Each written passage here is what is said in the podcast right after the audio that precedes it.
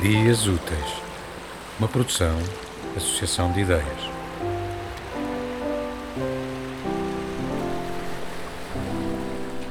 Gonçalo M. Tavares, canto 2, a um certo, uma viagem à Índia.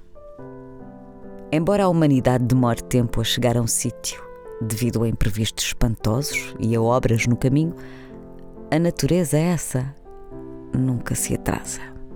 Sempre com a luz certa, a natureza prossegue.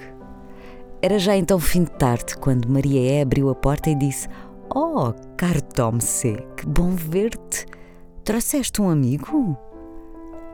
Maria E convidou então delicadamente Tom C. e o seu amigo Bloom a entrarem, oferecendo-lhes de imediato poltronas cômodas, whisky perfeito, aperitivos, uma vista deslumbrante sobre as chaminés de uma fábrica de grande importância na região e, pormenor não irrelevante, mostrando ainda nos movimentos que fazia aquilo que, de longe, eram os melhores indícios do apartamento. Seios felizes, pernas de fazer parar o pensamento e nádegas espantosas, imprescindíveis, duplas e fortes. Esta é a melhor região de Londres, disse Bloom, enquanto da janela admirava o belo e espesso fumo negro que da fábrica saía.